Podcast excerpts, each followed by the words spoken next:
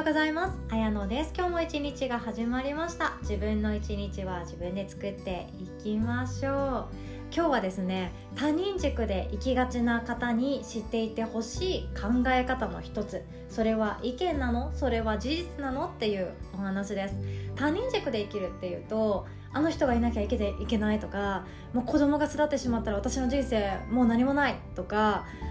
そういう他人に依存するっていうハードなものからちょっとした他人軸ってあるんですよ。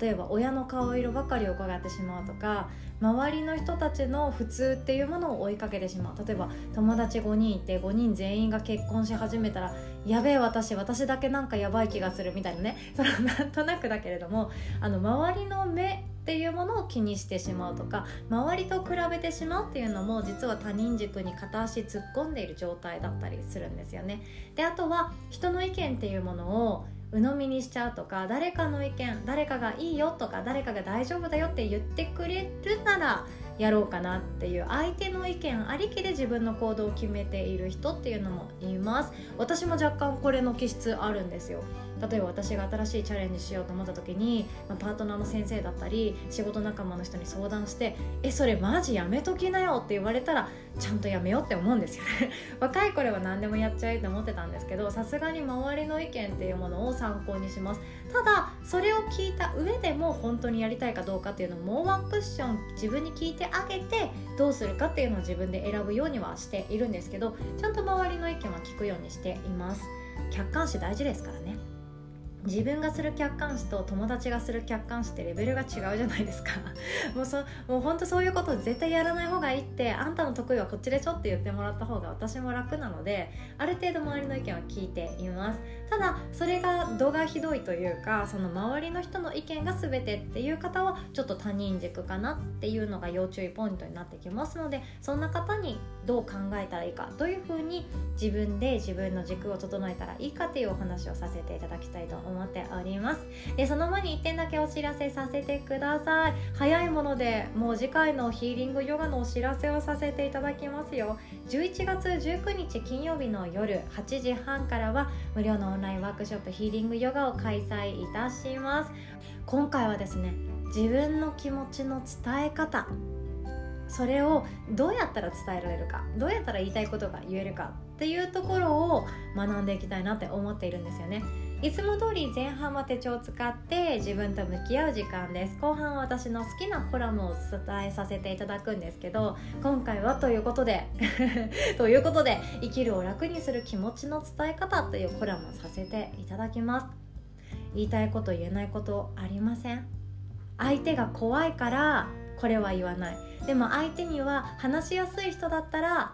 これは話そうって思ったりずっと自分ばかりがいつも我慢しているとか言われる一方だとかそんなことがあるかなと思うんですけどその伝え方気持ちの伝え方で悩んでいる方に特におすすめの内容です。そしてですねあとはカウンセリング業されていたりセラピストをされていたり対人っていう直接お客さんに関わるお仕事をされていらっしゃる方にもおすすめでそのお客さん自身の悩みっていうものがよくですね気持ちが上手に伝えられられないとか自分の言いたいことが言えなくて困ってるとか私は本当はこう思ってるんだけどうまくいかないんだよねって悩んでる方がとても多いのでそんな方々の解決策にもつながっていくかなって思っています。ですので個人でお仕事をされている方にもぜひとも来ていただけたらとても嬉しいです。料金は無料でございます。今回も Zoom のオンラインを使用して開催いたします。詳細はですねこの音声の概要欄に載っておりますので予約するっていうところから進んでご予約してください。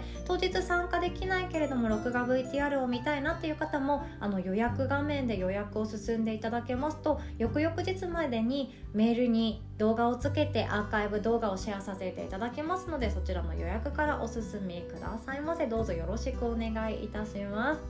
ということで今日の本題いきましょう。他人軸で生きている方に大切な考え方ということでそれは意見なの？それとも事実なの？っていうお話なんですね。これもちょっとあの読書していてあこれうんめちゃくちゃ大事だっていうことに改めて気づいたことなんですよ。人って自分の意見をほとんど言っ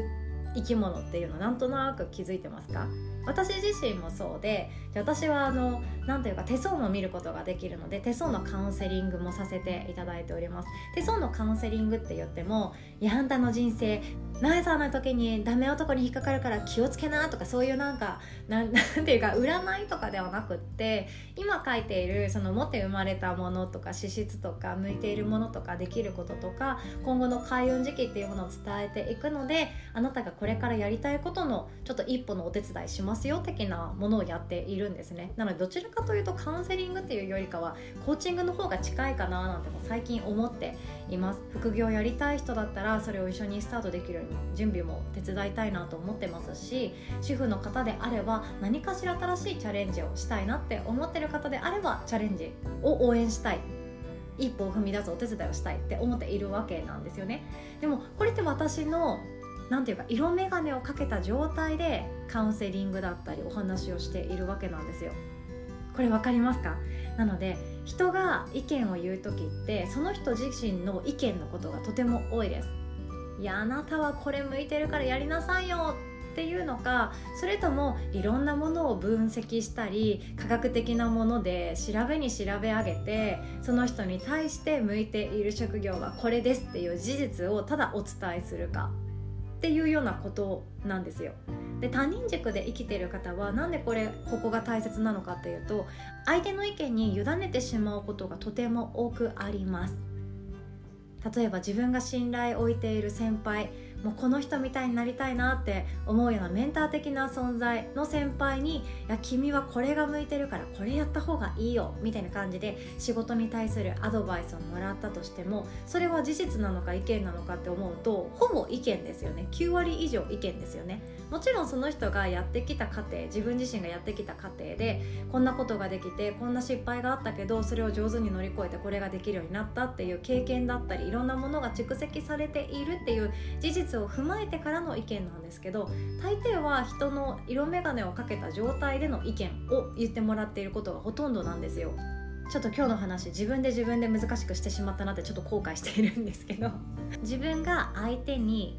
何か求めることってありますよね意見聞かせてよとか何かどう思うか教えてとか、まあ、そんな風に言わなくてもちょっと友達と、まあ、カフェ行って「いや最近こんなことやってんだけどさ」で話を振ったら何かしら意見もらえるだろうなと思ってあの相手の出方を見ることってあるじゃないですか。これ無意識にやってると思うんですよね。例えば最近アロマの勉強始めたんだよね。今度資格受けようと思ってさって普通にカフェでコーヒー飲みながら言ったとしたらなんて言われるかって大体ああるじゃないですか。ああなた癒し系だから向いてると思うよって言われたりとかあそれだったら生活に役に立つねとかいろんな仕事に生かせれるよねとかえ何かエステとかするのとかセラピストになるのとかそんな話につながっていくことってまあなんとなく想像できるじゃないですか。なんとなく想像できるよなって思って大抵会話に出すことって多いと思うんですよね。でその先に相手からもらえる話言葉っていうのは大抵その人自身色眼鏡をかけた状態での意見っていうものが多いです。事実ではなくて意見っていうものが多いです。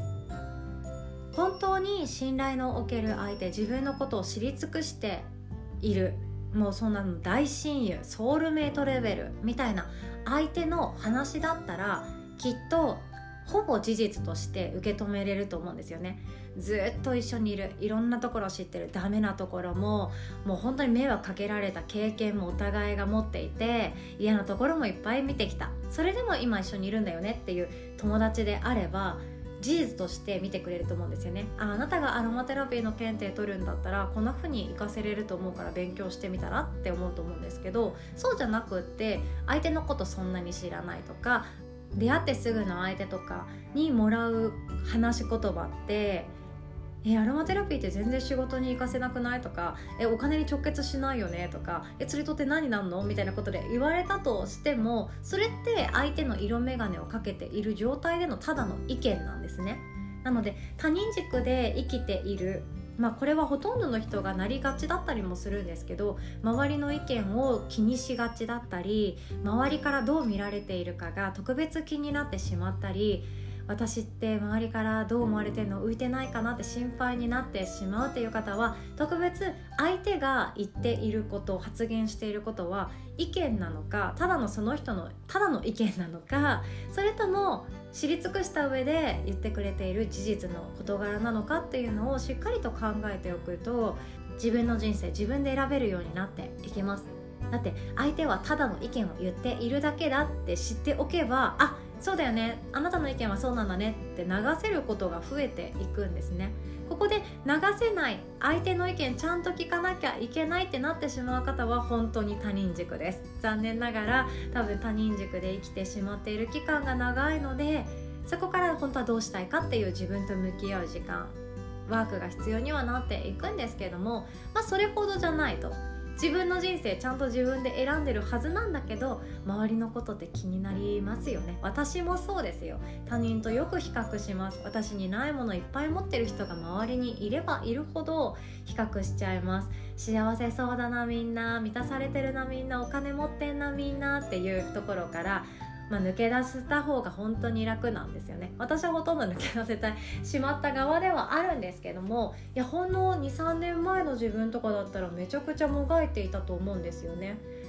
なんとか先輩にあんたにはそれ合ってるよって言ってもらわなきゃ一歩踏み出せないとか私のこと知り尽くしてくれている親友に「いやチャレンジした方がいいと思う。きっとうまくいくよ」って言ってもらえなきゃチャレンジできないようなそんなちっぽけな人間なんですよ私って。